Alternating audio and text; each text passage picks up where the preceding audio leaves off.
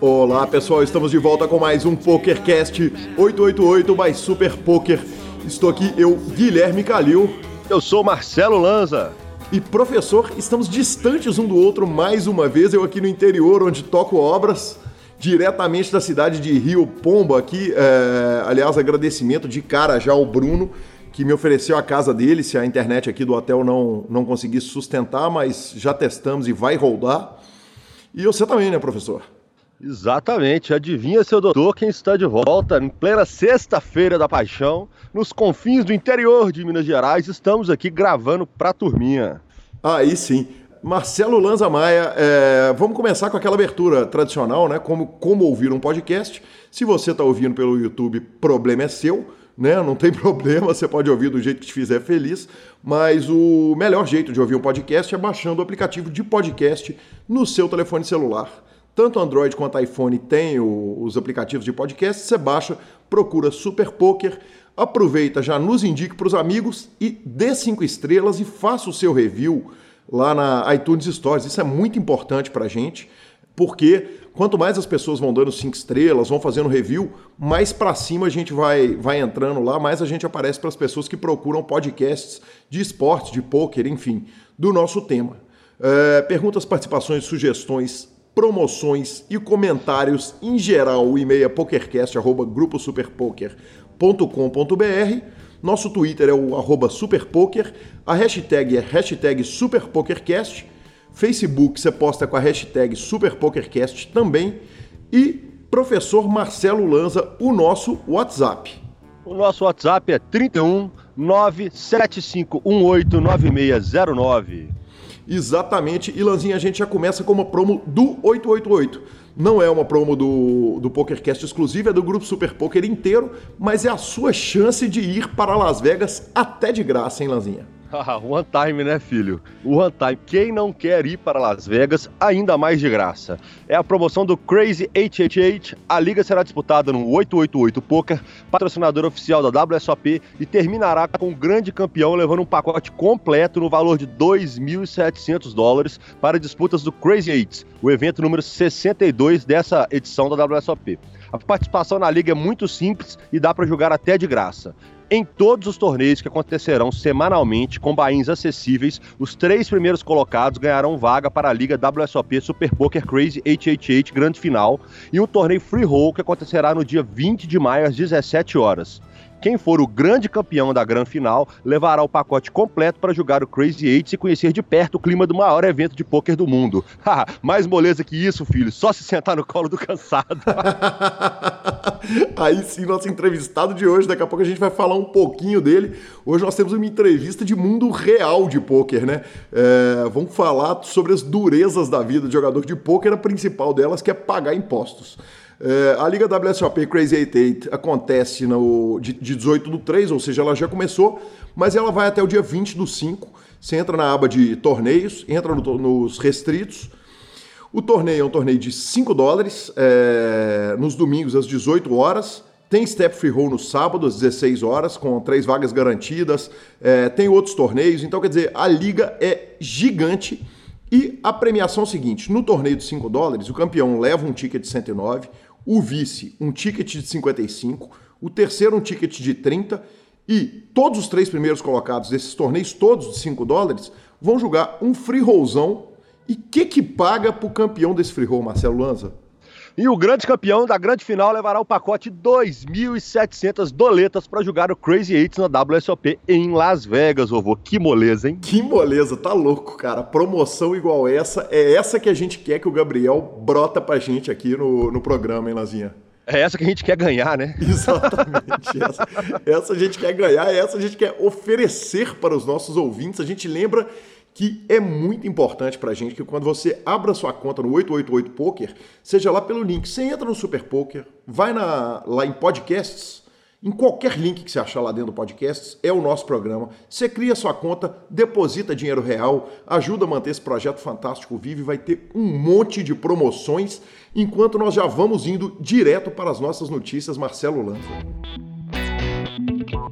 Oh, e a primeira notícia de hoje, o Justin Bonomo vence o Super High Roller Ball na China para apenas 4,8 milhões de dólares. É isso, vovô? 4,8 é... milhões de dólares? É isso aí, Marcelo Lanza. É, o torneio teve 75 entradas, o Bahia foi de 2 milhões e 100 mil Hong Kong dólares, que são aproximadamente 270 mil dólares. Ele teve 75 entradas e o prize pool foi de 18 milhões e meio de dólares. O torneio teve algumas curiosidades, Lanza. Usando aqui como fonte o, o pessoal do PokerGo, é, eles não tinham nada com o evento, o evento foi um evento todo organizado lá pelo, pelos, pelo Cassino de Macau, que organizou o evento mesmo. Mas os dois primeiros dias, para você ter uma ideia, o torneio era um torneio de três dias. Os dois primeiros dias tiveram 10 níveis cada dia e teve ribai até o 16 nível. Então o que, que acontece? Até metade do evento, praticamente, ainda tinha ribai é, no torneio. Então aconteceram algumas esquisitices nesse torneio. Por exemplo, o mito alemão Fedor Holtz, um dos aposentados do poker, que obviamente continua julgando, deu sete tiros no torneio. É bizarro, é inacreditável. E o campeão foi ele, o monstro, o maior, o jogador que está tendo um ano especial, o Justin Bonomo. O Justin Bonomo já tinha cravado aquele 100k do PCA esse ano. É um torneio que a gente até já falou dele aqui. Eu havia apostado no Stephen Tidwick, alguém apostou no. O Gansão apostou no, no latino-americano, no argentino que estava lá. E, se não me engano, o Lucas apostou no Daniel Negrano. Eu dei uma free-rolada, mas só valia cravada e o Justin Bonomo estragou minha festa, me tomou aí esse dinheiro. É, o, a lista de campeões, Lanza, ela teve nomes importantíssimos, a começar pelos dois primeiros lugares, né, Marcelo? Porra, Justin Bonomo e Patrick Antunes, é isso, professor? Exatamente. Ainda teve Dominic Nietzsche, o próprio Brian Keane, o Stephen Tidwell, que ficou em sexto. Então, parabéns para o Justin Bonomo. Impressionante o, o que esse menino vem fazendo esse ano. Que ano do rapaz, já temos forte candidato a primeiro colocado no, no, no GPI, no prêmio de jogador do ano. Tá louco. E direto para agora, mantendo os Super High Rollers, nós foram definidos os jogadores que vão jogar o Super High Roller Ball do Área, né? Que é um, um, um torneio barato também, né? É tranquilo, é bom de jogar. E ele, ele tem algumas particularidades, sim. Exatamente, perfeito. Explica pra gente. Perfeito, Marcelo Lanza. O torneio tem 300 mil dólares de buy-in. É, e o que acontece é o seguinte: ele demanda 30 mil dólares de depósito para o jogador entrar na lista e o número máximo é de 48 jogadores para esse torneio. E o torneio não tem reiki, professor Marcelo. Que moleza. Não tem reiki. Não tem reiki. Torneio sem reiki interessa, hein? Torneio sem reiki interessa. Quer dizer, o que, que o Área está querendo com isso? Qual é o objetivo do Área em fazer o torneio sem reiki? Cara, o objetivo é o seguinte, é uma divulgação gigante, né? O Área pegou o poker como, como causa para eles de novo, né? Ele, ele tá querendo se tornar a nova casa do poker lá em Las Vegas. Então o que, que os caras fizeram? Eles, eles fazem esses torneios gigantescos, essas séries enormes, essas sim é, é, é, associadas ao Poker Go, e eles fazem esses torneios gigantes e é muito interessante o formato com que eles escolhem os jogadores. A história é a seguinte: é, são 48 jogadores, ok? O área ele escolhe 16 jogadores para jogarem o torneio. Esses são clientes VIPs, não são jogadores profissionais de pôquer. É, esses 16 jogadores eles, eles formam os convidados VIPs do área, ok? Aí eles pegam e sorteiam os jogadores eles abrem inscrições para quem quiser ser sorteado entre as 30 vagas que eles sorteiam. Esse ano, 61 jogadores se inscreveram, ok? Foram sorteadas 30 vagas para esse evento. E o ARE ainda faz de última hora um satélite de 10 mil dólares para os últimos dois jogadores entrarem, formando então os 48, quer dizer, 16 jogadores, normalmente empresários, amadores, jogadores recreativos, clientaços do área, é, mais um sorteio de 30 jogadores e o satélite para os dois últimos. A curiosidade são esses 30k de depósitos que eu falei ali atrás, Lanza. O que acontece é o seguinte: quem quer entrar no sorteio, 61 jogadores que se inscreveram para ganhar uma das 30 vagas, eles depositam 30 mil dólares na conta do área, ok? O área vai lá, faz um sorteio, sorteio transmitido ao vivo. Esse ano eu assisti a íntegra desse sorteio. É, participaram dele o Daniel Negrano e o Phil Helmut. que, que acontece? Eles vão lá, sorteiam os jogadores. Se um dos 30 jogadores sorteados, que depositaram os 30 mil dólares, falar não, eu não quero jogar o torneio, o área fica com os 30 mil dólares dele e esses 30 mil dólares entram para o prize pool. E aí, provavelmente, eles fazem um novo sorteio, quer dizer, isso é uma coisa que nunca aconteceu. Nós estamos na terceira edição do torneio. É, sub, subentende que quem colocou os 30 mil dólares está para jogo, né? Exatamente. Ou seja, não tem fold. Se for sorteado... Ele, ele, ele tá comitado nos 300, já que ele pôs 30, tem que pagar 300. Exatamente. Perfeitamente. É isso mesmo. Cara, Só... que loucura, bicho. Agora, quem não foi sorteado, pega o Bahia de volta, os 30 de volta. Sim, quem não foi sorteado, pega o Bahia de volta. E, e, me conta aqui, e da turminha, quem que foi sorteado no final de contas? Quem que entrou no golpe? Lanza, a começar pelos dois que estavam lá sorteando, é, o Daniel Negrano foi sorteado rapidinho, cara. Ele foi o terceiro sorteado. Tava não ser, né? A conta dele é, é, é, ruim. É ruim, exatamente. E o Phil Helmut, cara, foi um dos últimos a serem sorteados. É, ele entrou em 27 nesse torneio. Quer dizer, só entraram três pessoas depois dele mas, mas grandes nomes entraram. Quer dizer, o Andrew Robo entrou, o espanhol Andrew, Adrian Matheus, que foi o jogador do ano passado, o, maior de todos do ano passado, o próprio Stephen Chidwick é, entrou, Bento Lerin, um, Brian Rest, um, Eric Seidel, o Kerry Katz é, entrou, que cravou o, o, o Super High Roller, perdão, o Justin Bonham, eu falei lá atrás que ele cravou o torneio, mas ele não cravou o 100K, não. Quem cravou foi o Kerry Katz, do, do Poker Go. Mas entraram também Isaac Hexton, Nick Petrangelo, é, Dan Sheck, ou seja, o field tá cabuloso, Lanzinha. É, filho, não tem, não tem o que fazer. Com esses valores de Bahia, com esse, com esse formato de paga 30 antecipado, é, como diria o termo, é só os pica da galáxia, né? Não tem escape. E agora, e teve neguinho que ficou de fora ainda, da turminha teve, né? firme? Né? Na verdade, 61 pessoas entraram, 31, 31 ficaram de fora, umas, as pessoas, é, é, é, é, alguns nomes aí importantes que ficaram de fora, o, o Brin Kenny, Doug Polk, Tony D, Bill Perkins, um, Dominic Nietzsche, Jason Kuhn, o Fedor Holtz, que deu sete tiros lá do, da Alemanha, podia usar esse torneio, que esse torneio tem 16 convidados do área, né? Quer dizer, provavelmente esses 16 convidados, eles são o spot do torneio, né, Lança? É, é, são os, os, os, jogadores recreativos, é onde está o, o, o, dinheiro a ser vencido. E, e, muita gente boa ficou de fora. Isso, eu acho, é, é, Lança, a minha opinião é que isso dá mais graça para o torneio, cara. Não ser um torneio Quer dizer, ser um torneio aberto, mas que nem todo mundo pode jogar, cara, torna o torneio mais legal ainda, né? É, o formato é bem curioso, né? Bem interessante. Realmente ele, ele atrai muita mídia mesmo pro cassino. E fora que tá a turminha toda lá, né? Eventualmente alguém passa por uma mesinha de crepes, uma roletinha, deixa, né? Deixa uma quilelinha também para pagar esse, esse reiki bolado. A turma ali gosta de jogo, né? Tá ali. Exatamente. E, e, e Lanzinha, por falar em apostas, em jogos de azar e, e prop bets e etc., é, a gente já pula direto para a nossa terceira notícia, que foi o seguinte: o James Staples, o streamer, jogador de poker online, e o Matt Staples, irmão dele, ganharam a aposta de peso deles contra o Bill Perkins. Essa história é muito legal porque é, o, o, Bill Perkins ele, ele faz muitas apostas para ajudar a galera. Volta e meia ele pega um cara que está muito gordo ou, ou, ou, um cara que tem alguma dificuldade na vida dele e ele bota uns free rollzão ou dá uns odds infinitos para ajudar os caras. E essa aposta foi muito curiosa. O, o James Staples e o Matt Staples, irmão dele, os caras pesavam no começo da aposta, um pesava 137,9 quilos, ou seja, quase 140 quilos, e o Matt é, pesava 60,7 quilos. Ele apostou, ele deu odds de 50 para 1 para os meninos, quer dizer, 3 mil dos irmãos contra 150 mil dólares dele, é, para que os dois encontrassem o, um ano depois, o, tivessem o mesmo peso. E, e Lanz, uma coisa res, é, curiosa a respeito desse tipo de prop bet é o seguinte: volta e meia, cara, vira e mexe é o seguinte: normalmente quem pega a aposta, quem pega a parte difícil da aposta ganha.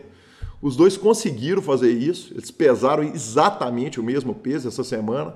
E, e poxa, só faltava não, né? 150 mil doletas assim. Você na, tá louco. É, na, não dá para falar que é na moleza, né, cara? Porque Porque você fazer um cara de 60 quilos pesar o mesmo tanto que um de 140, quer dizer, um foi comer gordura, comer bobagem, e o outro foi para academia e comer saladinha, né, cara? É, eu ouvi uma entrevista do, do próprio James Staples essa semana falando o seguinte, que, que ele quer comer, segundo palavras dele, ele quer passar a comer feito um ser humano normal, não fui eu que disse, foi ele que disse, mas ele não sabe se sem o irmão dele, dependendo dele, para ele conseguir fazer isso, ele vai conseguir manter o peso. Agora, de qualquer forma, muito legal, né, Lanza? O formato da aposta é muito interessante, né, cara? É, e ele tem essa mania, né? Ele tem outras apostas também que ele já fez nessa linha, não tem? Tem, não. O Bill Perkins fez um, um monte de aposta dessa. Ele.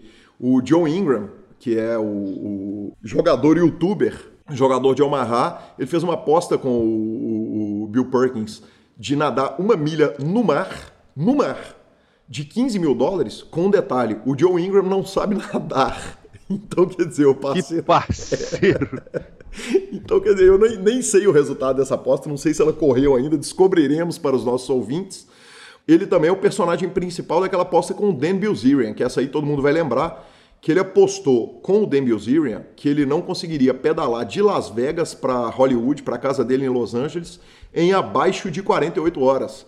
É, aquela aposta foi uma aposta de 600 mil dólares e o Dan Bilzerian ganhou, mas ele ganhou usando artifícios até questionáveis, talvez, porque ele colocou um carro de uma, uma van com as duas portas traseiras abertas para tirar a resistência do vento, pegou um monte de bicicleta, bicicleta para subida, bicicleta para descida, então foi trocando e tal, mas fato é que o Dan Bilzerian puxou esses 600 mil dólares e o Bill Perkins ofereceu também para o Adam Schwartz, do 2 Plus 2 PokerCast, um podcast que eu adoro, 25 mil dólares para perder 36 quilos em 10 meses e manter esse, esse período, por, esse, esse peso por 8 semanas, nossa.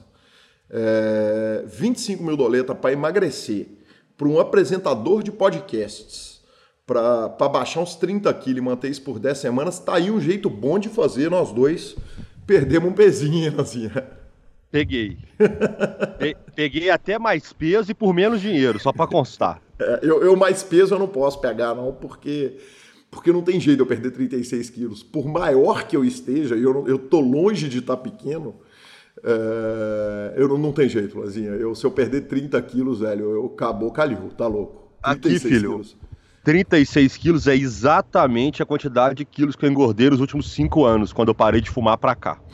Alô, eu alô. Pesava, eu pesava 70 quilos e hoje eu peso 106. Então é o seguinte, alô, alô, André Acari, que já me pagou um salário mínimo para eu pular no mar uma vez no Rio de Janeiro, como bem lembrou o Vitinho na entrevista passada. E eu, eu, estava lá também. Pois é, foi lá no, no, no, antigo Rio Poker Tour, que torneio fantástico que o Stephen fazia. Aliás, abraço para a turma do Rio, Xandoca, Dé, Grande abraço lá para aquela turma toda do Poker do Rio de Janeiro, o, o próprio Stephen e, e, a turma toda, que se a gente começar a citar nome aqui, a gente não para nunca, o Poker do Rio é enorme. O Rio de Janeiro, de certa forma, começou o poker todo, né, lá no Clube do Poker. E grande abraço para aquela turma toda. Alô, alô, André Acara, alô, alô, jogadores profissionais. Se quiserem pegar a aposta, tem dois idiotas, como diz o Lanza aqui, que estão super dispostos a, a, a, botar dinheiro em emagrecimento e coisas afins, e, e afins. Exatamente. Esse tipo de coisa interessa, porque vai ser o único jeito de emagrecer. Porque fora isso, não, não dá. Não dá. Não dá. Não dá. É, ô, ô Gui, deixa eu te perguntar uma coisa. Eu queria fazer uma, uma mini abertura da entrevista de hoje. Eu acho muito justo. Muito justo e merecido que a entrevista de hoje ela não é do nosso formato padrão. A entrevista de hoje, primeiro que foi a primeira entrevista que eu gravei com o senhor em 63 anos de podcast. Exatamente, é verdade. É, é, eu nunca tinha gravado, gostei bastante, acredito que atrapalhei até mais, porque eu não parava de dar falinha e interrompia várias vezes o negócio. Não, achei todas Mas... as falinhas muito respeitosas e achei suas intervenções muito bem colocadas, professor Marcelo. Estou às ordens para as próximas entrevistas, se o senhor precisar. É, mas eu acho que hoje, inclusive, é uma, uma entrevista que já foi pedida por vários ouvintes, uhum. até pelo próprio Tomás de Brasília, que ganhou a nossa promoção aqui no, no, no, no WhatsApp. Isso, aliás, é, cara... aliás, Tomás, manda pra gente, por favor, o seu nome, o, nick, o seu nick. O nick. Eu, eu, já mandei é. pro Gabriel o nick do, do, Os dois nicks, o nick do Antero que ganhou a, a, a promoção pelo e-mail e do Toca Raul também, já mandei para ele. Então deve estar tá chegando aí esses tickets 7,50 para os dois jogadores, mas falta ainda o nick do, do, do, nosso vencedor do, como é que ele chama, Lanza? Do Tomás. Tomás, Tomás, Tomás de Brasília. Brasília. Exatamente. Porque é chegada a hora, filho, em que a receita vai morder. É chegada a hora da gente declarar o dinheirinho do ano passado, é chegada a hora de fazer esse dinheiro e como fazer, de que modo fazer, como funciona, tributação, torneio, trazer dinheiro de fora. Então tá tudo isso agora na nossa entrevista com o senhor Leonardo Cansado.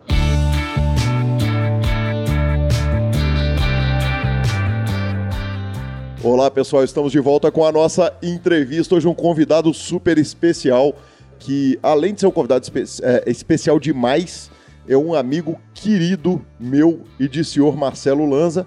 É, temos aqui Leonardo Cansado, o advogado barra contador das estrelas. Muito bem-vindo, Cansadão. Obrigado, Calil. Um abraço para vocês dois, para todo mundo que está ouvindo. É, das estrelas eu não sei. Essa semana lá no escritório tiveram duas lá, viu? Sou Marcelo Lanza, Dona Gabriela. Realmente o trem tá ficando estrelado lá. Vamos ver. Meu imposto de renda demorou 12 segundos para fazer. Que fenômeno! Sensacional. E para a gente deixar claro quem é o Leonardo Cansado, o Léo é um cara que trabalha muito nos bastidores do poker tanto politicamente é, no poker aqui de, de, Minas Gerais, com relação ao trabalho de federação, de, da organização do poker em Minas Gerais, quanto nacionalmente. E, Léo, é, é, você cuida dos impostos. Evidentemente, não, não citaríamos jamais os nomes de jogadores, mas de uma série de jogadores, de muita gente do nosso esporte. Então, é, é, é, a gente pode tranquilamente falar que é a especialidade da casa, né? Tratar sobre impostos de, de, de, de pôquer e, e, e, assuntos relacionados a tal? É, eu sei. É, eu sei que você começa as entrevistas pedindo um background da pessoa, né, até para que ela se introduza, principalmente alguém que é mais desconhecido do meio, como jogador, como, né? É, efetivamente, sim. A minha formação é primeira no direito e depois ciências contábeis vou já te antecipar e já fazer a explicação. Por favor, já responda quem é Leonardo Cansado, exatamente.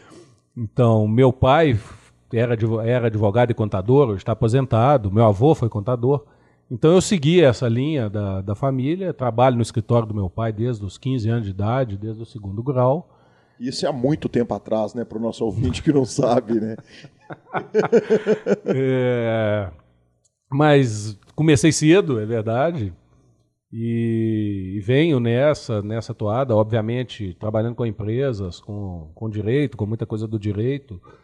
E efetivamente, uma das obrigações nossa é, é fazer a parte de imposto de renda dos clientes, dessa coisa toda. E como o meio chegou num momento né, que se começou a, a tributação em cima de torneios e várias dúvidas em relação a como dinheiro que vem do exterior e tal tem cada vez crescido mais o número de jogadores e players do, do, do, do nicho, do mercado do poker, buscando informação, buscando como, como tratar essa questão. Ô, Léo, e você contou muito a respeito da sua trajetória, mas o que você não contou é que você vem jogando poker aí há, há, mais de 10 anos, né, cara?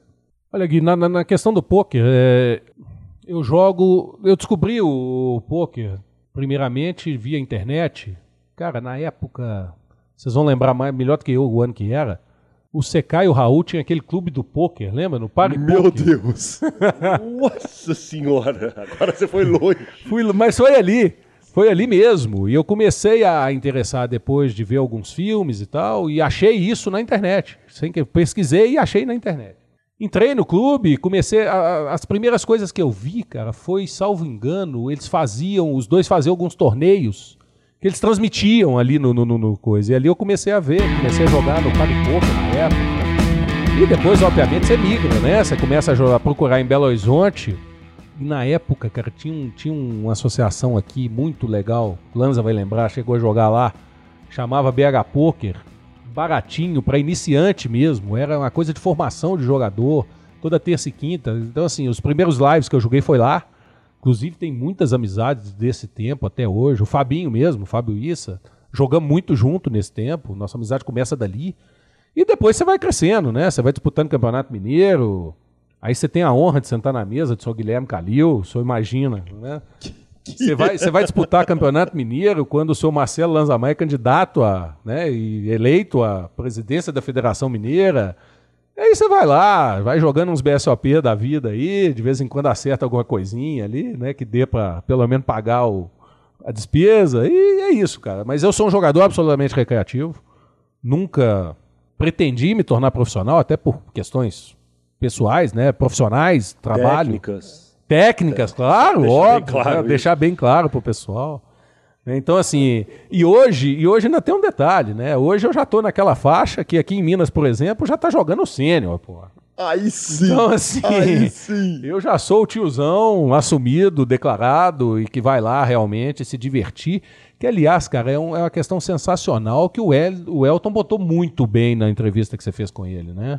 A gente, entre a gente, a gente fala de vez em quando que a massificação trouxe algum, trouxe diversos benefícios, mas trouxe também algumas diferenciações do jogo lá do começo, que era uma coisa mais. mais você sentava num ambiente mais descontraído, você conversava, você fazia amigos e tal. E isso, de fato, deu uma perdida nessa, nessa, nesse engrandecimento do, do, do pôquer. E o programa da, da, da federação, com essa história da, da, da Do Faça Amigos, Faça Poker. Amigos, Jogue Pôquer, e eu tô vendo o, El- o Elton viajando direto, veio aqui a BH, depois eu vi No Espírito Santo, Espírito. Santo lá É. com os meninos, né? Com o Breda, com um, um torneio, inclusive, sensacional que eu Tava já no joguei. LOL essa semana. Tava também, no LOL, Ribeirão isso. Preto. E mostrou o bar, né? Muito legal aquilo. Então, assim, eu acho que o Elton tá fazendo, o caminho que o Elton tá trilhando nesse aspecto é absolutamente sensacional. Perfeito, Léo. E, e já vamos direto rasgar o assunto, porque tem muita coisa pra gente conversar. Tem um potencial de uma entrevista fantástica, não tem a menor dúvida que, que vão poder esclarecer as dúvidas aí de, de todos os jogadores. É o que a gente chama de pôquer da vida real, né? É a hora que chega lá o, o final do ano e tem que, tem que ir lá pagar a parte que, que, que, que é do governo. É, e, Léo, vamos começar direto tratando a respeito de torneios live. É, a gente começa primeiro tratando do maior torneio do Brasil, o BSOP, que é um torneio com desconto na fonte.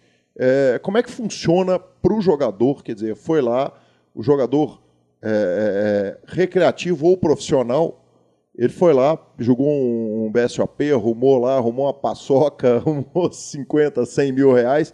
Como que funciona esse desconto? O que, que ele tem que fazer depois do torneio? Conta pra gente o processo inteiro, por onde que, que, que passa esse processo. Tá, deixa eu começar fazendo a introdução, porque, obviamente, imposto advém do, do, do direito tributário e vem lá de trás e ele, ele existe para manter a vida em sociedade. né? A União, os estados têm as suas contas, têm suas obrigações, é, normalmente voltada, inclusive, para as obrigações constitucionais que ela tem que manter, educação, saúde, etc. E a única fonte de renda da- desses entes federativos é exatamente o que a parcela da, da população tem que contribuir para a sociedade. Se fosse bom, não chamava imposto. Começa por aí. Se é uma coisa que te é imposta, obviamente, você só faz por obrigação. Qual é o caso de imposto, casamento, outras coisas assim, né? Por aí. Você não é imposto a casar, não. Você casa porque você quer. E você casa duas vezes porque você gosta muito, como é o meu caso. Bom, no casamento eu não vou entrar. eu- aliás, eu tendo a concordar com o Lanza nessa história, tirando o segundo casamento, ainda no primeiro. Coitado do senhor se não concordar. Exatamente. É, mas então vamos começar nessa questão do, do- do torneio live. A pessoa, obviamente, deu o seu bain, existe uma pessoa jurídica por trás da organização, e essa pessoa jurídica, quando ela tem que pagar um prêmio a alguém, como qualquer pessoa jurídica no Brasil que paga uma, um- qualquer remuneração a uma pessoa física, ela é obrigada pela lei a descontar o imposto de renda na fonte, que é exatamente o que acontece no BSOP. Bom, recebida a premiação, tendo desconto na fonte, o jogador, na declaração de ajuste anual do que ele faz até abril do ano seguinte, ou seja, em abril de 2018, você é obrigado a entregar a declaração de 2017. Se você premiou em 2017, você tem que informar em 2018 para a Receita a sua premiação, o imposto de renda na fonte, e fazer todo o ajuste do seu imposto de renda na forma que a legislação lhe determina.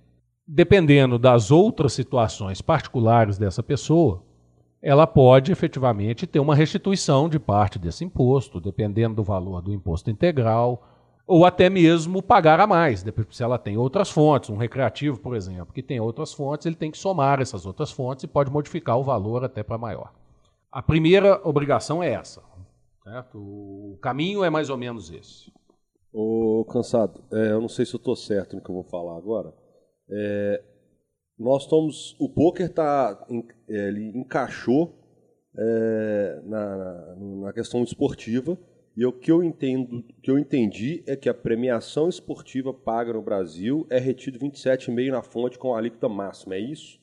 Vamos falar, se fosse um torneio de tênis, o cara chegou aqui, jogou o BH Open, ganhou, é 27,5, é, é, essa é a alíquota. Assim, nós não conseguimos uma alíquota menor, efetiva.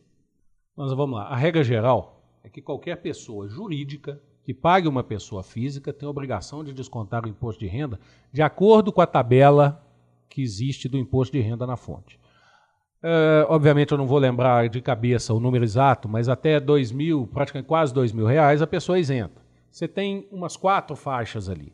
Então você tem, salvo engano, 7,5, 15, 20 e 27,5. Eu posso estar errado porque a tabela muda todo ano, esse ano até não mudou.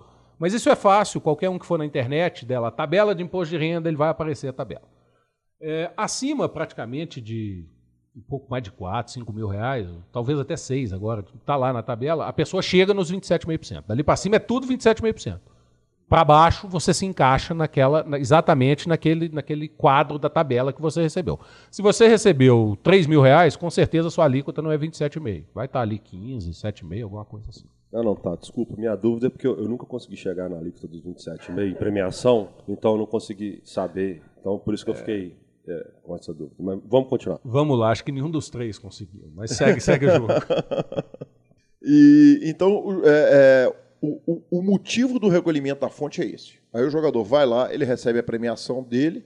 Na hora que ele recebe a premiação, ele já recebe um documento do BSOP dizendo a ele o seguinte: foi descontado tal valor. O que ele tem que fazer é o seguinte, é lá no final. Ah. Só me permite uma, só para não ficar coisa. Na hora ele recebe um recibo. Isso. Como toda pessoa jurídica, no final o BSOP tem o prazo no, no, até fevereiro do ano seguinte de enviar para o, para o jogador uma declaração que é a mesma declaração que ele envia para a Receita Federal.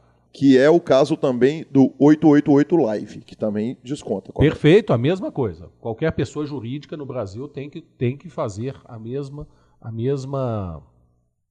Peraí. Qualquer pessoa jurídica no Brasil tem que se utilizar da mesma sistemática. Uhum, certo? Perfeito. Então, o desconto é feito. No ano seguinte, ele envia a DIRF, que é a mesma DIRF, por exemplo, que a empresa de engenharia manda para o diretor com o salário dele, essa coisa toda. Ele informa a receita e a pessoa. A pessoa lança aquilo na declaração de imposto de renda e a receita tem lá o comprovante para ver se não houve qualquer é, lançamento errado em relação à informação que recebeu. A DIRF é informe de rendimentos, não é isso? É, declaração de informe de rendimentos financeiros. Perfeito, Léo. Aí ele pega o, o, o, documento, agrega lá na declaração dele, teoricamente no mesmo mês, mas pode ser lá no final do ano também, e acabou, está resolvido o problema com relação a esses torneios de, de, de imposto já cobrado na, na, na, fonte. É, com relação ao torneio cobrado na fonte, ele só vai fazer a declaração de ajuste no ano seguinte. Perfeito. Tá? Ele não tem qualquer lançamento a ser feito naquele mês específico. Então, por exemplo, ele ganhou o BSOP de maio de 2017. Uhum. Ele vai aguardar até o ano seguinte, começa em fevereiro, em março, desculpa, a Receita lança no final de fevereiro, começa em março, e ele vai lançar aqueles dados ali na sua declaração de imposto de renda. Ok. Aí a gente entra para o segundo tipo de torneio, que é o torneio que não desconta o prêmio na fonte. A pergunta é, uai, mas esse torneio então quer dizer que tem que pagar imposto? claro que tem que pagar imposto. Mas como que o jogador procede nesse caso, Léo? O torneio que não faz o desconto na fonte, de alguma forma ele pagou. Houve uma receita do jogador ali. O que manda a lei? Que o jogador dê a, receita a informação e efetivamente, se houver tributo a recolher, que o recolha. Nesse caso, tem uma questão um pouco mais grave se a Receita pega alguém que não fez essa informação. Por quê? O imposto tem que ser descontado e pago, descontado no mês, no, no momento do pagamento, e pago a receita no mês seguinte. Então, por exemplo, a pessoa recebeu 20 mil reais num torneio em outubro de 2017. Em novembro de 2017, se há incidência de imposto de renda na fonte, nesse caso há, porque houve uma receita de 20 mil reais, acima do limite da tabela de isenção, no mês seguinte a receita teria que estar recebendo o valor dele de acordo com a aplicação da tabela. O jogador até pode deixar para fazer essa, esse ajuste no ano seguinte, a declaração de ajuste. Mas corre o risco da Receita entender que ele tinha que ter pago lá e cobrar uma multa e juros aí desse período. É uma situação difícil de acontecer e tal, mas é o correto, é o que a lei determina. Agora, em relação a quem está pagando, pode haver um problema posterior da empresa, se for uma empresa que organiza o torneio, dela não ter feito a devida retenção que lhe cabia. É, mesmo no caso na hora do jogador receber a premiação, ele assina o um recibo fiscal avisando a alíquota do imposto e o valor devido ao imposto de renda e que ele deve pagar esse valor no final do ano. É, a empresa tá, eu vou te pagar o prêmio, mas eu não vou reter porque eu ainda não tenho esse entendimento que eu deveria reter é, nesse caso específico. Então eu estou te dando um recibo é, aqui, ó, você tem, você tem que pagar tanto, assina aqui e esse, esse documento, essa empresa, ela entrega para a Receita no final do ano, vamos falar assim. Ela presta conta disso, o que ela pagou ao longo do ano. Tá, a princípio parece correto, mas não é, Lanza, por um momento muito simples. A legislação tributária é de cumprimento cogente, obrigatório.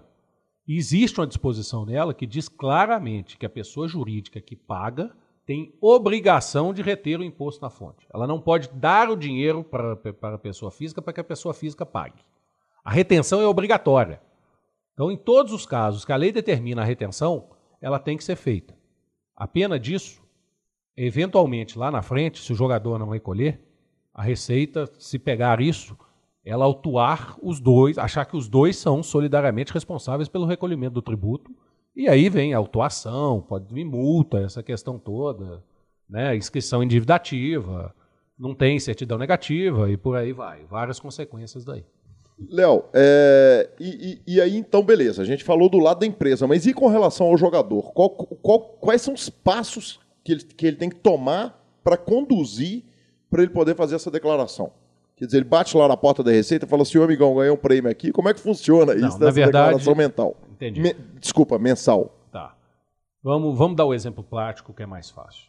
A pessoa ganhou 20 mil reais de novo no torneio. Vamos dizer que ela tivesse que recolher lá, depois de feita a conta, é, 4.500 reais. Uhum. Ela pode emitir um DARF em nome dela, no CPF dela, e fazer esse recolhimento, ok? No fundo, ela está se protegendo e protegendo também a pessoa jurídica que tinha obrigação. Nesse caso, a pessoa jurídica acaba se safando, Lanza, efetivamente. Mas ela fazendo isso, quando ela for declarar no ano seguinte a receita, ela vai também declarar que ela pagou o imposto. Entendeu? Então, certo. entra naquela conta. Depois entra na conta do ajuste que é feito na declaração de imposto de renda anual. Entendi. Léo, e aí entra numa, numa questão importante, é, que é o seguinte: é, o Léo Contador, quer dizer, você tem uma empresa, mas se você fosse pessoa física, teoricamente, a viagem que você faz pela empresa, a passagem que você gasta, alimentação, hospedagem, esse tipo de coisa, teoricamente você poderia descontar. É, por que, que o jogador de pôquer, ou pode o jogador de pôquer solicitar esse é, é, esse rakeback, por assim dizer, quer dizer, lá no futuro, na hora que ele, que ele vai, vai é, é, é falar, ele fala, ó, descontaram isso aqui, mas, mas eu gastei passagem, gastei hospedagem, como é que funciona isso? Vamos lá. Isso é uma situação especial que a Receita, que a legislação prevê para algumas profissões regulamentadas, principalmente profissionais liberais. Então você tem um médico, advogado, contador, como exemplo, dentista, etc. Essa gama de atividades, a, a legislação permite que ela faça o que se chama livro-caixa. Ela não precisa ter uma pessoa jurídica. O que, que acontece então? Eu vou dar o exemplo mais fácil. Um advogado tem lá o seu escritório, ele não tem uma pessoa jurídica, ele trabalha sozinho, uhum. ele tem o seu escritório e ele tem lá uma secretária, o custo de telefone, aluguel, condomínio, etc. Os custos da despesa, as despesas que ele tem para conseguir aquela receita, para conseguir exercer a sua profissão. Certo. São esses que, que entram nesse livro caixa. Então o advogado recebeu lá dos seus clientes ao longo do mês 20 mil reais. Ele tem 10 mil reais de despesa. O que, que ele vai fazer? Ele vai lançar mensalmente nesse livro caixa as receitas, as despesas e vai lançar o líquido, é o que vai ser dado à tributação à receita. Então entenda que isso é uma legislação especial para algumas situações. A profissão jogador de pôquer ainda não é regulamentada. Né? Esperamos que com né, todo o trabalho do Elton, da federação, que o federal começou, chegaremos nesse ponto em algum momento. E vamos falar disso hoje ainda, claro. Nessa questão, o que, que acontece? É, por que, que ele não pode descontar isso? Porque ele não está numa profissão regulamentada que a lei permita que o faça. Porque me parece, sim, isso é exatamente o caso do jogador de pôquer, né? Que se eu fosse considerar que ele é um profissional liberal e que ele tem algumas despesas para que ele efetivamente ganhe dinheiro dentro da profissão dele. Então, a, a, a, grande questão é o fato da profissão não ser regulamentada, a gente não tem essa legislação própria. Exatamente. A analogia é perfeita, perfeita, até o momento que se chega na questão da regulamentação da profissão. Ok? O que, que acontece? Se algum jogador de pôquer efetivamente tiver a intenção de fazer isso, demonstrar as suas despesas para ir para o BSOP, etc. e tal, ou qualquer outro torneio, né, na verdade, para exercer sua profissão em qualquer torneio, eu, eu aconselharia a não fazer isso diretamente, porque o risco é muito grande.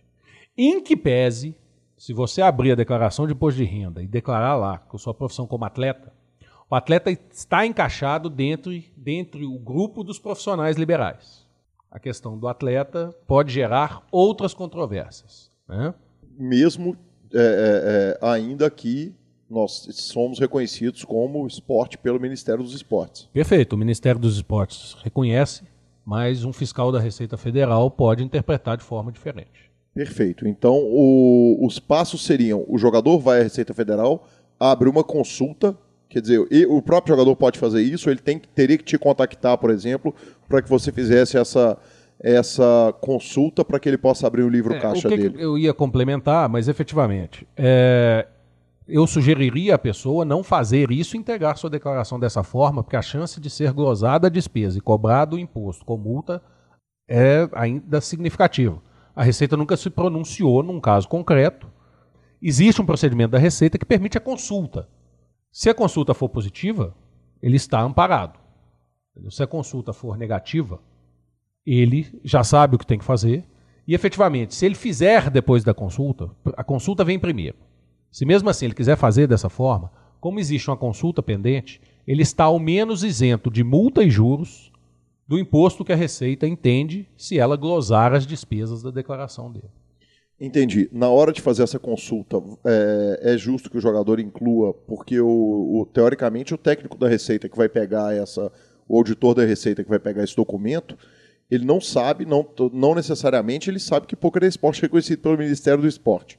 Ele pode pegar aquela declaração, aquele documento lá no Ministério do Esporte mostrando a Confederação Brasileira de Texas Hold'em e agregar nessa solicitação dele, ou não tem espaço? E aí é, é importante deixar claro o seguinte, Léo: as perguntas minhas e do Lanza são perguntas de leigos totais que a gente imagina, inclusive, que, que abarquem as, as dúvidas de todos os jogadores de poker, porque, porque Advogados até que não, né? Muitos jogadores são advogados, mas contadores a gente não tem tantos assim.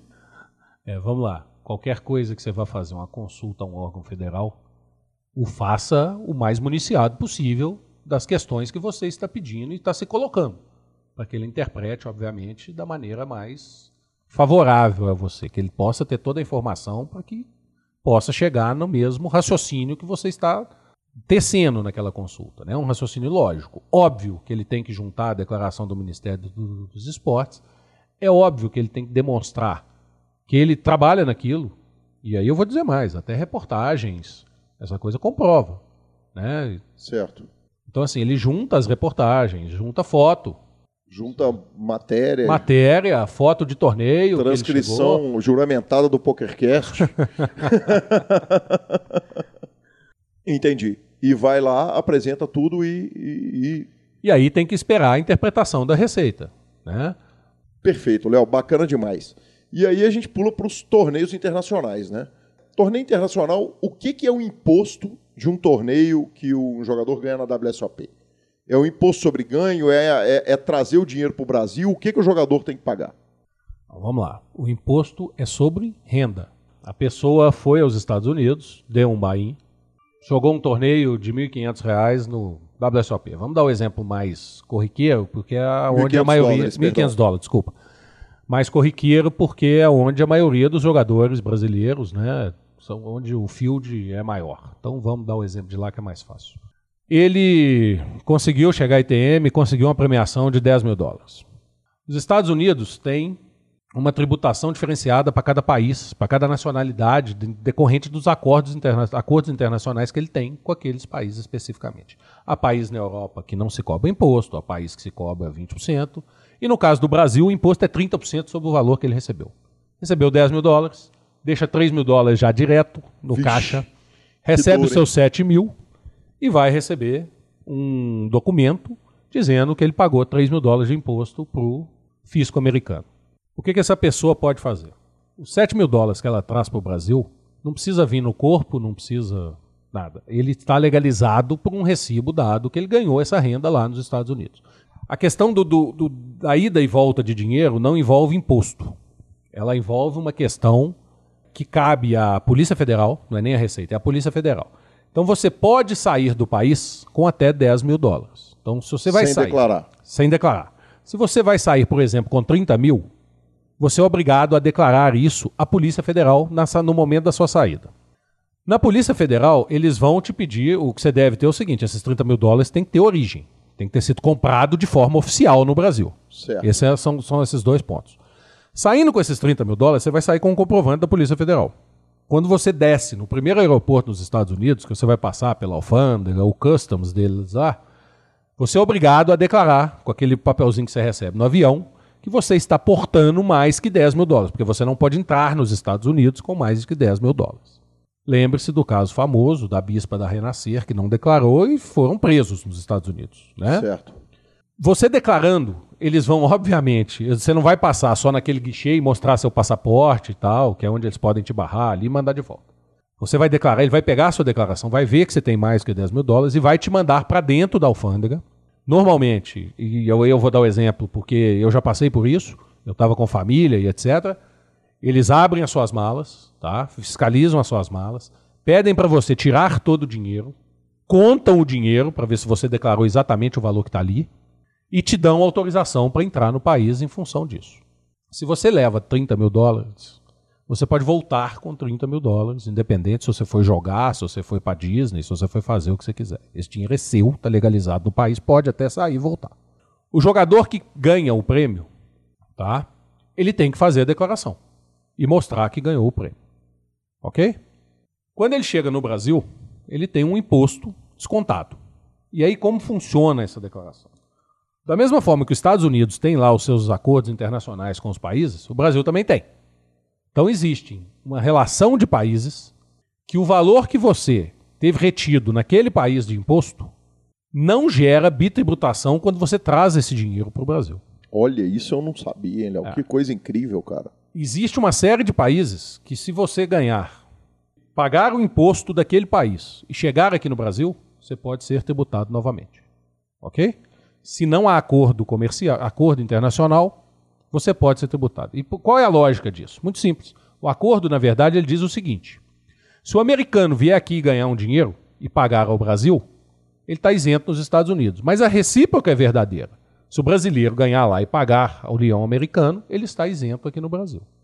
Esse é o primeiro ponto. Então pagou 30% lá, chegou no Brasil, ele já declarou, traz o documento bonitinho, não sei o quê, e, e beleza. Em relação aos Estados Unidos, sim, porque existe esse acordo de reciprocidade. Então, na hora que ele chega no Brasil. Ele vai dar esse dinheiro à declaração como uma renda obtida no exterior.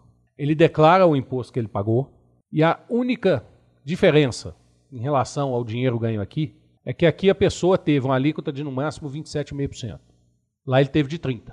Mas nesses acordos de reciprocidade, como quem recebeu o dinheiro lá foi os Estados Unidos e não o governo brasileiro, ainda que ele tenha pago lá numa alíquota maior, ele não tem direito à restituição aqui no Brasil, porque, por óbvio, não foi o governo brasileiro que recebeu o dinheiro. Certo. Certo? E uma segunda questão. O que pode mudar também a situação é se, de alguma forma, no país onde ele recebeu o dinheiro, ele tenha alguma possível restituição naquele país. Se ele tiver essa restituição, a situação no, no, no Brasil pode mudar, porque o valor pago especificamente lá pode ser inferior do que a alíquota aqui. Certo. Entendido? E aí pode ser que haja uma cobrança aqui da diferença. Mas são casos muito específicos e raros. E isso existe, não existe, Léo? Me parece é, é, que já teve jogador que ganhou premiação lá e depois entrou com pedido para conseguir abatimento do, do, do, que foi cobrado de imposto lá por um motivo ou por outro motivo. Olha, Gui, é, eu já ouvi história, mas efetivamente eu nunca vi acontecer. Mas eu já ouvi e sei de pessoas que já fizeram. Existem algumas situações da legislação lá que têm que ser cumpridas. E, obviamente, as especificidades da legislação americana eu já não tenho a capacidade de declinar como seria, como é que isso funciona. Agora, num país, então, que não tem acordo com o Brasil, o jogador ganha lá, paga o imposto lá, ele tem que voltar para o Brasil e pagar mais 27,5% no caso de grandes premiações. Sim, vamos dizer que a pessoa foi lá na Europa, em algum país que não tem acordo internacional nesse aspecto com o Brasil, e recebeu lá 20 mil euros, e existem alguns lugares na Europa que o imposto é até maior do que 30, né? Existem algumas, alguns países. E deixou lá, vamos, vamos chutar os 30 aqui para ficar fácil, deixou seus 6 mil euros lá e trouxe 14. Na hora que ele entrar aqui no Brasil, isso é uma renda que não foi tributada num país que o Brasil tem acordo comercial. Ou seja, se o cidadão daquele país específico tivesse recebido um dinheiro aqui no Brasil, ele pagaria imposto ao Brasil e provavelmente quando voltasse lá pagaria o dele. Então, como não há reciprocidade da coisa, o que, que acontece? O imposto pago lá não modifica em nada a situação quando ele chega aqui com o dinheiro líquido. Os 14 mil euros vão ser tributados pela Receita nos 27,5%. Então, o pessoal que joga fora tem que tomar um certo cuidado nisso aí. Ô, Léo, aí uma pergunta pessoal minha. A que horas que ele passa a dever o, ao governo brasileiro?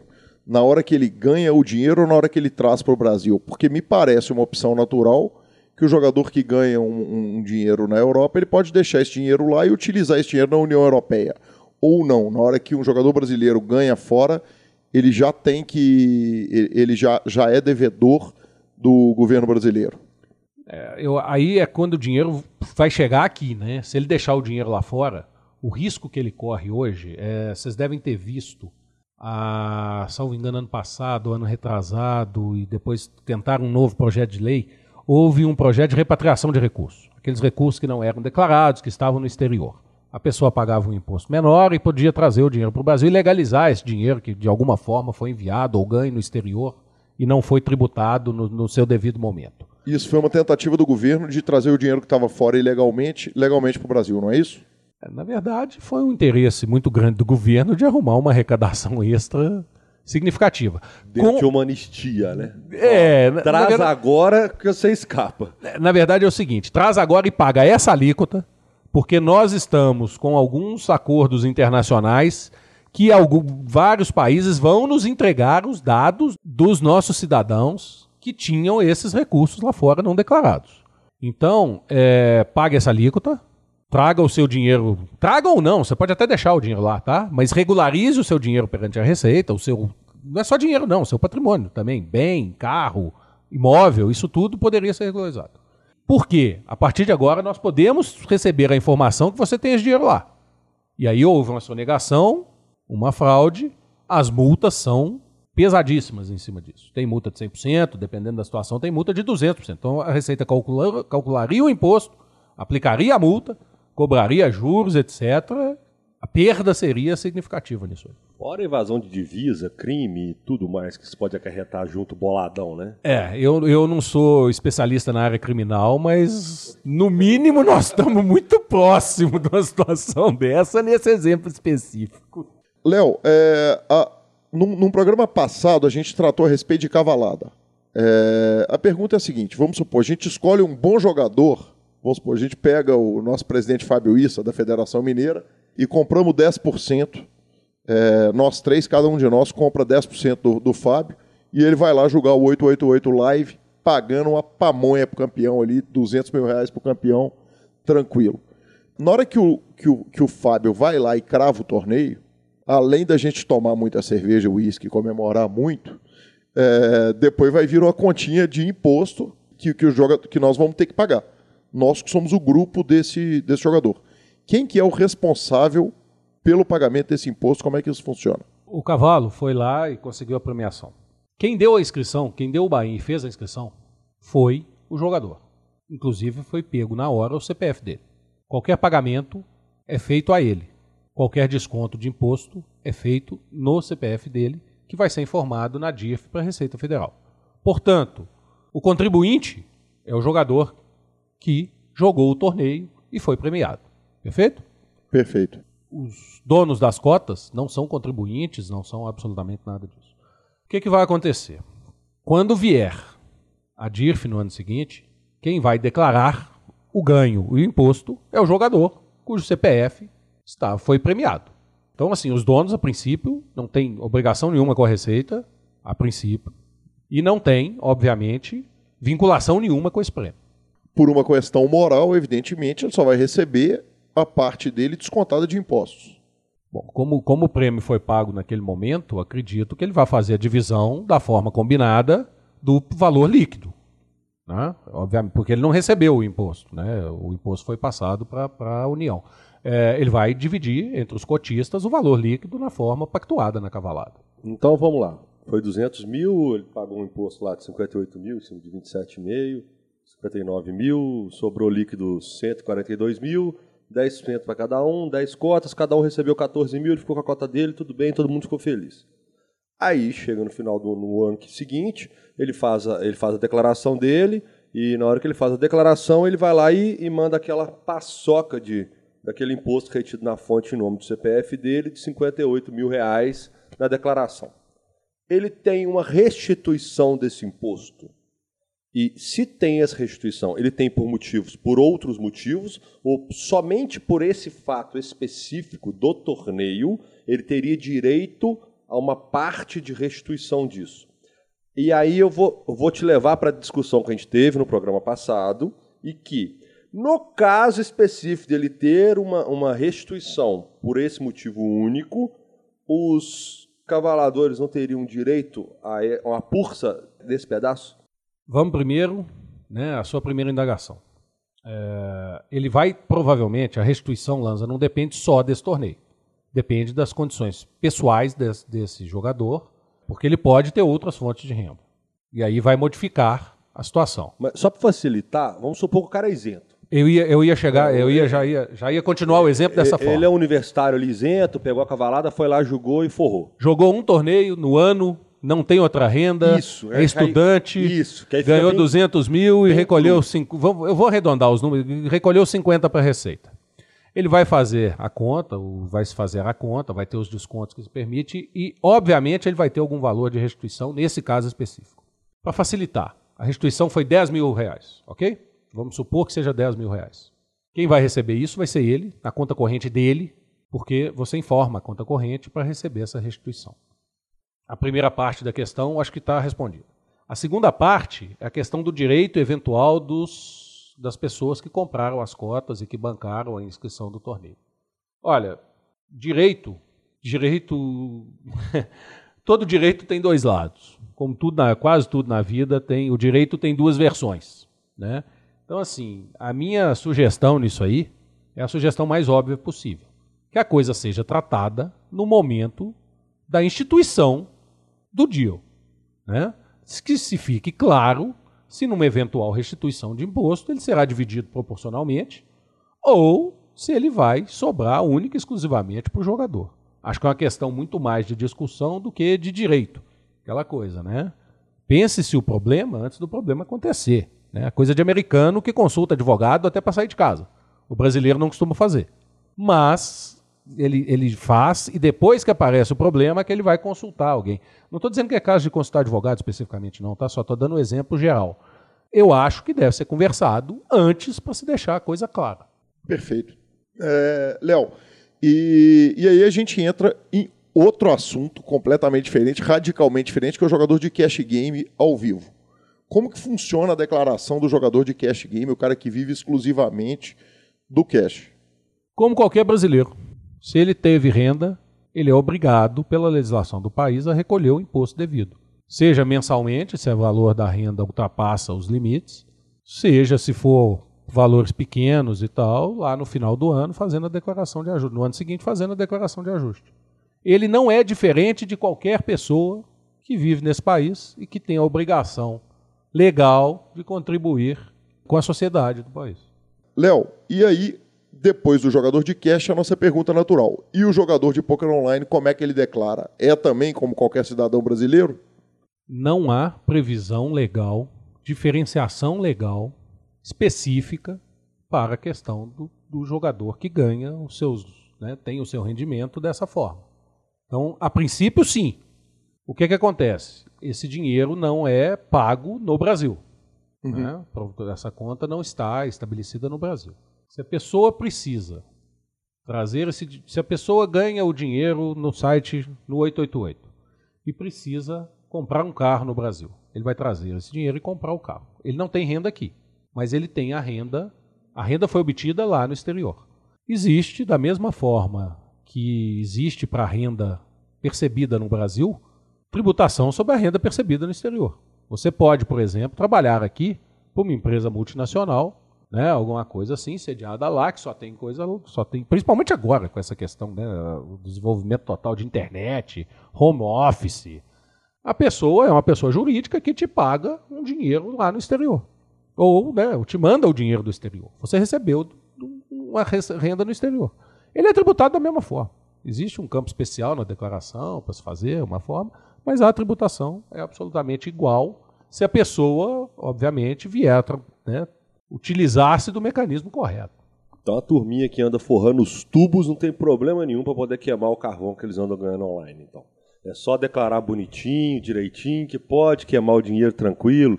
Pitãozinho pode continuar passeando de lancha com as meninas. Tá tudo certo. Pitãozinho, mais um, um, um abraço para ele.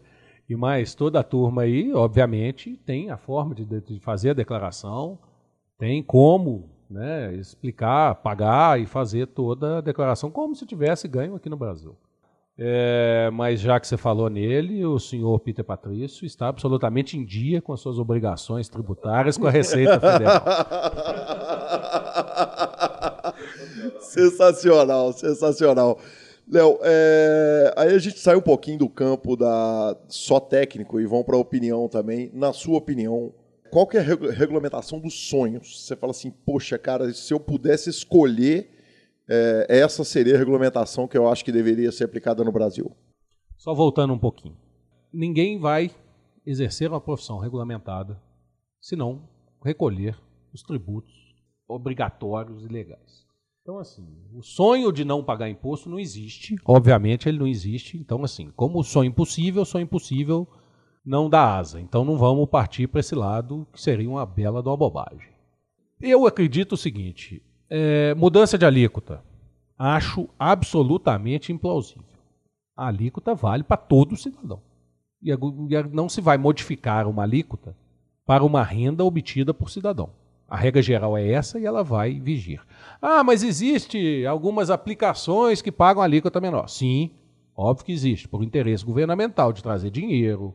Então, por exemplo, a Bolsa de Valor, o ganho de capital, a alíquota é menor, mas existe todo o interesse nacional de fomento das empresas nacionais, de dinheiro que vem de fora. Então são situações absolutamente diferentes. Mudança de alíquota, esquece. A tabela é essa, pronto acabou. Segunda questão, o que, que eu acho que seria o melhor cenário dentro do possível? Né? Então, dentro do possível, se se conseguir a questão do livro caixa para o profissional de poker, pode ser uma vantagem significativa em alguns casos.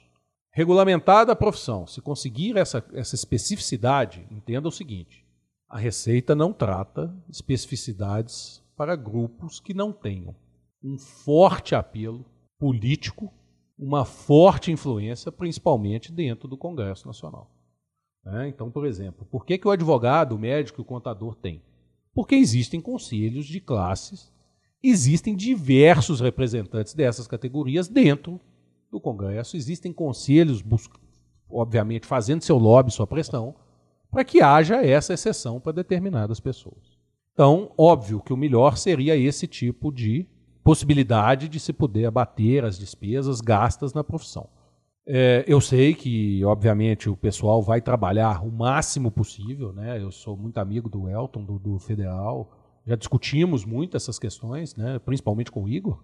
E óbvio que ele vai buscar a melhor solução possível dentro da influência que o mercado do poker, a Confederação Brasileira e tal, vai conseguir fazer dentro do Congresso e nessa legislação. É, eu vejo o seguinte, Gui, não se passará uma lei específica para o poker. A regulamentação do poker vem nesse, nesse projeto de lei da regulamentação dos jogos e muito pelo trabalho de todos eles, já graças a Deus nos separaram do cassino, do bingo, né? Do, do, exatamente o que o Elton falou na entrevista, programas atrás aí. Então isso já é um ganho muito grande. Eu acho o, o cenário ideal seria esse, mas pessoalmente, aí eu estou dando uma opinião pessoal, acho difícil uma equiparação deste ponto. Tomara que consiga. Torço para que consiga.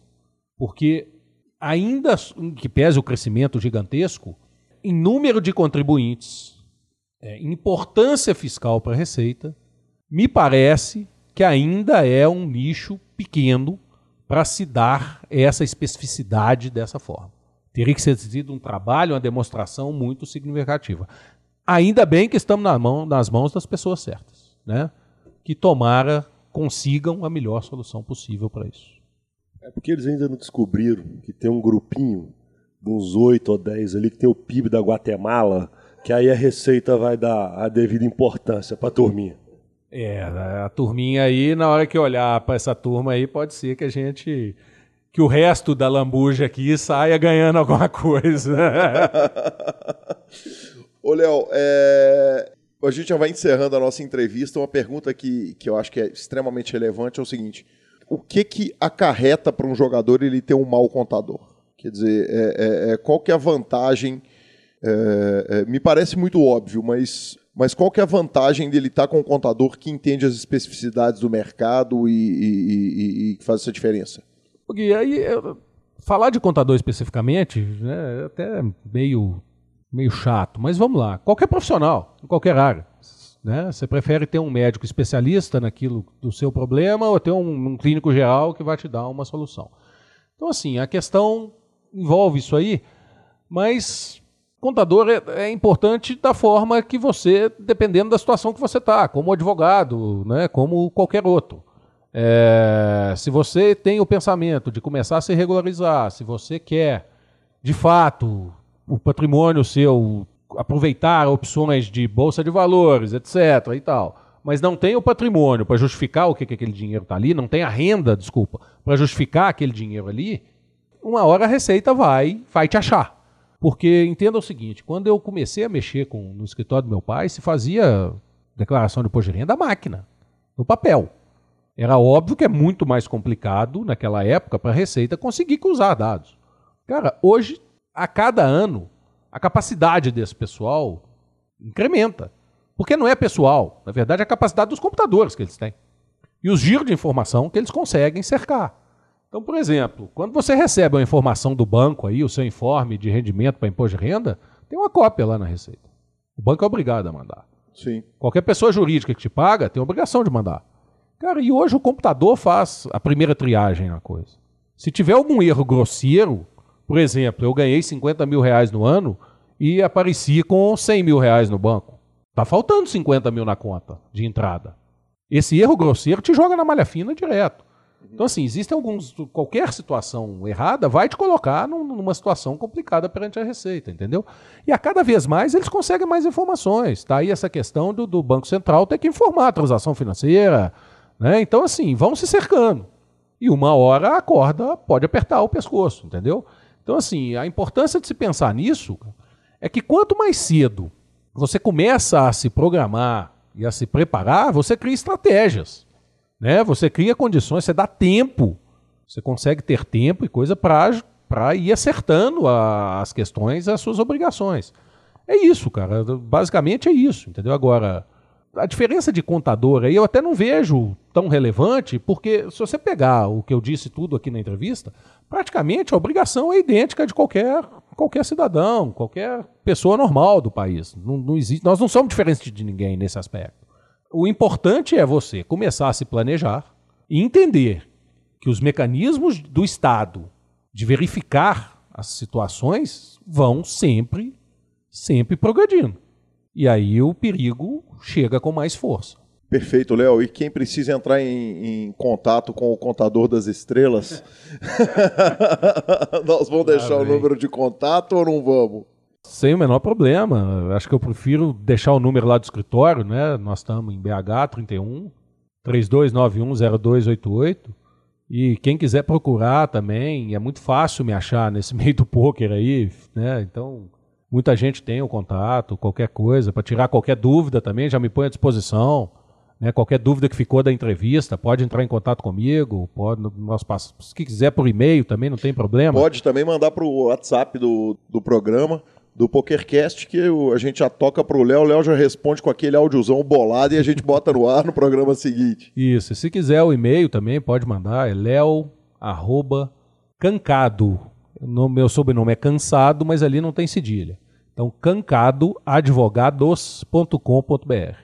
Aí sim, Léo, muito obrigado pela entrevista, muito obrigado pela gentileza da gente te convidar aqui numa segunda-feira à noite dessa, bruta.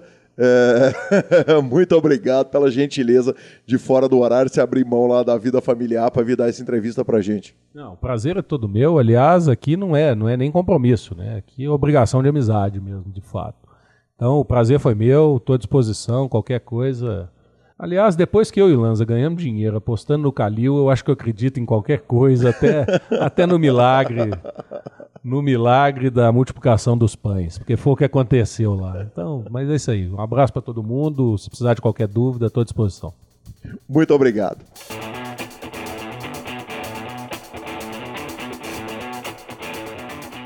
E é isso aí, muito obrigado, professor Leonardo Cansado. Isso é poker vida real, afinal de contas, todo brasileiro tem que pagar imposto e por que não pagar da melhor forma, da forma correta, com ele, o contador das estrelas, Leonardo Cansado. Para conhecer tudo do Super Poker, você clica em superpoker.com.br. No superpoker.com.br/barra clubes, você tem a guia de clubes do Brasil. No barra vídeos, você tem todos os principais vídeos que o Super Poker lança revistaflop.com.br e mibilisca.com são nossos outros dois endereços da revista e da cobertura. E Marcelo Lanza Mais. O programa ficou gigante, nós ainda não vamos tocar os WhatsApp que estão chegando. Vamos guardando, de repente a gente faz um programa especialzão só de WhatsApps e e-mails. Lanzinha, conta pra gente qual é o WhatsApp para falar com o PokerCast 888. 31 97518 9609. 31 97518 9609. O programa de hoje, que além de eu estar gravando dos confins do interior, estou aqui ao vivo ao lado do meu filho Lucas, que está fazendo uma participação especial apenas ouvindo eu gravar. Que graça. Porque se ele falasse, ia dar problema. É isso aí, grande abraço pro Lucão, o, o Homem-Aranha das Minas Gerais, maior fã de Homem-Aranha das Minas Gerais.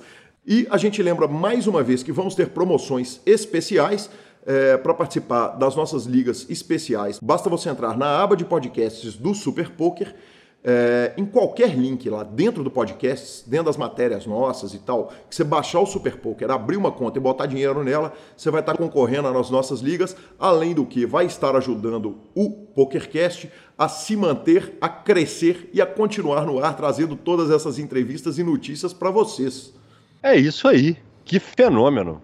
A única coisa que eu sei, meu filho, é que todo final de semana tem que gravar PokerCast. Não interessa se tá chovendo, faça chuva, sol, é, tempestade, não tem internet, tá longe, fora de casa. O programa vai sair. Exatamente, é isso aí. Com muito orgulho e com muita satisfação que a gente vem fazer esse trabalho. É, é, mais uma vez a gente agradece porque o 888 nos permitir, o 888 junto com o Super Poker, nos permitir fazer esse trabalho que a gente tem tanto carinho. Já estamos naquele velho mês e meio direto e pretendemos ficar aí mais uns 18 meses, todos os dias, né? Exatamente, todas as segundas-feiras. Muito obrigado a todo mundo que nos acompanhou. Os abraços dessa semana. Meu abraço vai especialmente para o Bruno Senra, que me ofereceu a casa dele gentilmente aqui no interior, se a internet do hotel não conseguisse sustentar o programa. Felizmente ela sustentou. E, e eu deixo o meu abraço, Lanza, para quem está aí do, do seu lado, Luquinhas, e para Julinha, esses filhos sensacionais aí que que o senhor tem. Quis meninos de ouro. É, meus abraços vão para os dois também. Meus meninos que eu amo muito e estão aqui comigo. E essa semana eu vou deixar por aqui, vou deixar em casa, deixar em, em family. Abraço e vocês ficam com Ace of Spades do Hot Rod Combo. O pessoal tem mandado e-mail perguntando que música é essa. Essa música é Ace of Spades do Motorhead, tocada pelo Hot Rod Combo, a minha banda. É uma banda de rockabilly que viveu aqui nas Minas Gerais pelos idos de 2003, 2004. E a gente fez essa versão de Ace of Spades que sempre abriu o PokerCast. A turma que está conhecendo o programa agora perguntou. Quem quiser, é só mandar um e-mail pedindo o link. Eu mando o link lá do, do endereço onde pode baixar o CD inteiro da banda, o EP, na verdade, da banda, que são seis músicas. É isso aí e até o próximo. Valeu! Valeu, moçada. Grande abraço e até o próximo. doing something new, something's all the same to me. Imagine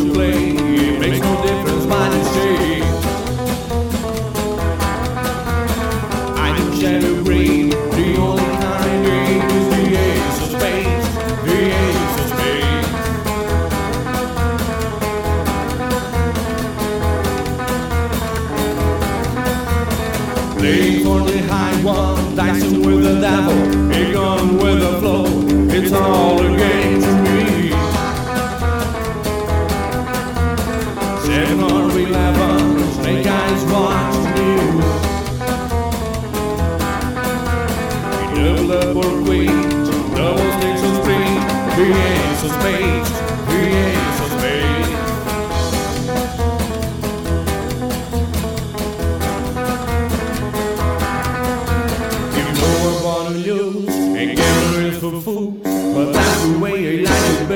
kind who want to live